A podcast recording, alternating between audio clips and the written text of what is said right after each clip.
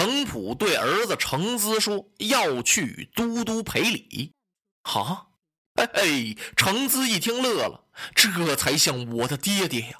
老程普一听，好悬呐！我要不给都督赔礼去啊，我儿子都不认我了。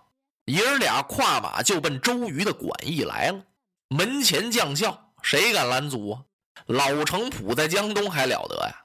别说上都督这儿来，见吴侯孙权是推门就进呢。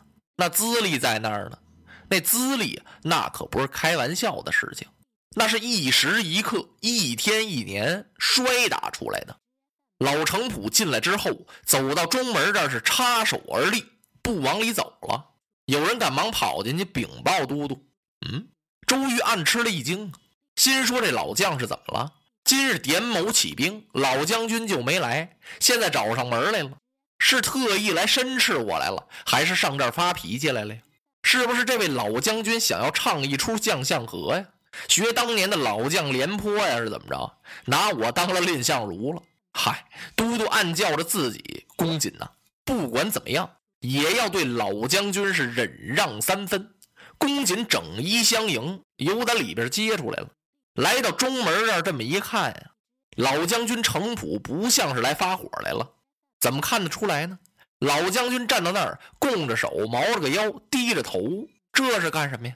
公瑾抢步上前呢，不知老将军驾到，公瑾有失远迎。老将军恕罪！哎呀，都督啊！老将程普差点哭了。今日在江畔行营点某起兵，程普未到，特来向都督请罪。我看都督你年幼，怕你难以调拨江东人马，我有藐视都督之意，今日特地前来赔礼。说着要给都督跪下。哎呦，老程普的这几句话呀！说的公瑾眼泪差点下来，这老将军是知错就改呀，真不愧是德高望重，江东的一位三世老臣呢。这老资格呀，你要让人家尊重，真正做到德高望重，你得敬贤、重贤、让贤、服贤呢，你这才撑得起呀，以国家大计为重，也就是说呢，顾全大局。越这样越受人尊重。周瑜和老将军程普这番话呀，后边站着的程资都哭了。周瑜把程氏父子让进来，摆酒款待。在酒席宴前呀，老程普又和都督商议了一番破曹之策，然后周瑜这才把老将军送走。周瑜心里很高兴啊，没想到老将程普能够亲自到这儿来向自己道歉赔礼呀。很出乎周公瑾都督的意料，所以心里挺痛快。这高兴之余啊，他吩咐人把诸葛瑾先生请来了。诸葛瑾不知道什么事儿，哎，不知都督唤我有何吩咐？诸葛先生，您的兄弟孔明到了江东了，您知道吗？啊啊，知道。不过我们哥俩呀，只见了一面，还没得出功夫长谈呢。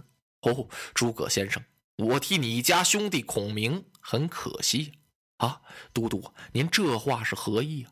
我说你家兄弟孔明啊，有王佐之才呀，他现在怎么能屈身辅佐刘备呢？今日我们江东很有幸，子敬先生把他给请到我们柴桑来了。我想劳烦先生你去劝说劝说你家的兄弟，让孔明能不能弃刘备，来世东吴啊？就是说他离开刘豫州来保咱家主公。这样主公得良辅，找到这么一位贤良的人才辅佐，主公很高兴啊。先生您呢，又可以兄弟相聚，岂不美哉呀？不知先生愿不愿意去劝说劝说？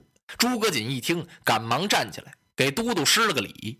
嘿，都督，我诸葛瑾自到江东，愧无寸功啊！我来到这儿这么长时间，我一个功也没立。今天既有都督之命，我怎能不效力前往呢？都督，您在这儿等候佳音吧。说完了，诸葛瑾先生辞别了都督，来找孔明。嚯，心里甭提多高兴了。走到半路上，仔细这么一琢磨呀，哎呦，我这差事挺难呐。怎么了？说别人好办，说劝我家兄弟孔明。你别看他是我兄弟呀，他比我看的书可多呀。哈，我能说得了他吗？我一说他就明白了。这得怎么办呢？不过方才都督说的那些话，人家是好意呀。我兄弟真要到江东啊，我们哥俩一块保着孙权将军，兄弟能朝夕聚首，这该多好啊！可是我这兄弟，他要认准了这事情啊，你想扭转也不太容易啊。我得怎么说他呢？哎，这一路上，诸葛瑾先生想来想去，想出个办法，有了，我就以此来打动我家贤弟。等来到了孔明的馆驿，往里一通禀，孔明先生一听说哥哥来了，赶忙接出来，是大礼参拜。兄弟一见面都落了泪了，这是高兴的。落座之后，畅述了阔别之情，个人说一说个人分手以后这些情况。说着说着呀，诸葛瑾一想，别时间过长，我现在就得开说了。时间一长啊，我兄弟不定想什么。对哈啊，贤弟呀，哥哥啊，你可知道伯夷叔齐这个故事啊？孔明先生一听，哎，说着说着话，兄长怎么提起伯夷叔齐来了？自从刚才呀，孔明先生接兄长诸葛瑾进来，他心里就暗想啊，我哥哥怎么早不来晚不来，单单这个时候来啊？恐怕是有事儿吧。现在说着说着话，突然一提这伯夷叔齐，孔明先生就明白了。哦，我家兄长啊，是奉公瑾都督之命来说我来了。伯夷叔齐乃古之圣贤呢，那是两位先贤，小弟怎么能不知道呢？嘿，兄弟呀，既然知道，你看人家伯夷叔齐哥俩呀，饿死在首阳山下，饿死人家哥俩还在一块儿呢。你我是一母同胞啊！现在呢，各事其主，不能朝夕相聚。要看看人家伯夷叔齐的为人，我等焉能不愧呀？啊哈！孔明先生差一点乐了，心说：“哥哥呀，您说的倒是不错，但是您用的这法子呀，太笨了。这伯夷叔齐是怎么回事？在武王伐纣的时候，周武王拜姜子牙为大元帅。”在西岐起兵的那一天呀，就要去伐纣王了。忽然间来了俩人，把姜子牙的马头给拦住了。这俩人是谁？伯夷叔齐兄弟俩。他们不让姜子牙发兵，他说呀：“以臣伐君为不忠啊！赶快把兵马解散，回到西岐去恪守臣节。”那姜子牙哪干呢？说我这是吊民伐罪。因为殷纣王信宠妲己，残害忠良，天下黎民百姓无不怨恨，就应该罚他。伯夷叔齐劝了半天，白劝了。一气之下，这哥俩跑到首阳山上去了。为了表示对纣王的忠诚啊，他们不吃周家一粒粮，几倍靠几倍，哥俩一块儿全饿死了。你说到哪儿找这俩愚人去？真是一对愚忠啊！今天诸葛瑾跟孔明先生说这故事的意思，他倒不是羡慕伯夷叔齐的愚忠，是说哥俩两个人的情谊。纵然是饿死，人家哥俩还在一块儿呢。你看你我亲兄弟，天南地北，那意思就是说，干脆你上东吴这儿来得了。诸葛瑾这话还没说出来呢，孔明先生就明白了，他就先说了：“哥哥呀，今天您给我说的这个故事，我很受感动。兄长所说者，情也。”小弟我福保刘玄德乃义也，你我兄弟要真想在一处，我给哥哥您出个主意。你我俱是汉臣呐，刘豫州乃汉室之地州，哥哥您不如收拾收拾，随同小弟去辅佐刘玄德，这不就情义两全了吗？诸葛瑾一听这倒好啊，我奉都督之命来劝说他，他现在给我说了，诸葛瑾没词儿了。心说：“兄弟，你劝我去辅佐你们那位刘豫州啊？你知不知道你家主公连个地方都没有啊？从新野愣让曹操给追的，都跑到下口来了。灶王爷贴到腿肚子上，连个立烧火棍的地方都没有啊！一年四季到处转，我跟他上哪儿去呀？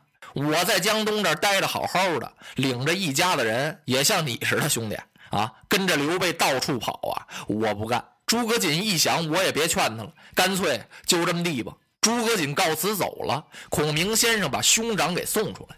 诸葛瑾赶忙回来见都督，公瑾就问他呀：“不知诸葛先生可见到孔明？”哈，回禀都督，见到了。他可有辅佐我东吴之意？哈，没有啊。他不单不来东吴，还要劝我离开江东，跟他去保刘备。啊，先生，那你意下如何呀？哎呀，都督，东吴待我十分恩厚，我怎能相弃？我哪能舍得离开东吴就走啊？嗯，公瑾点点头啊，先生十分中意，我很敬佩，请先生回府歇息。我公瑾呢，自有制服孔明之策。落花葬黄冢，花蝶各西东。千年之后的我，重复着相同的梦。恍惚中。